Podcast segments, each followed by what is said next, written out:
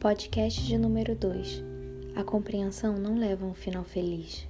Talvez seja porque está chovendo, o que me traz uma inspiração melancólica, mas eu li o seu discurso e preferi não falar sobre por não ter a intimidade necessária para me envolver em algo tão sério quanto sua nova forma de ver o mundo por causa do que alguns amores fizeram com você. Eu queria realmente me abster de algo que não era um problema meu, mas suas palavras voltam para mim sempre que conversamos e sempre que vejo a falta de interesse de sua parte e as promessas vazias que causam uma esperança mórbida para o meu coração.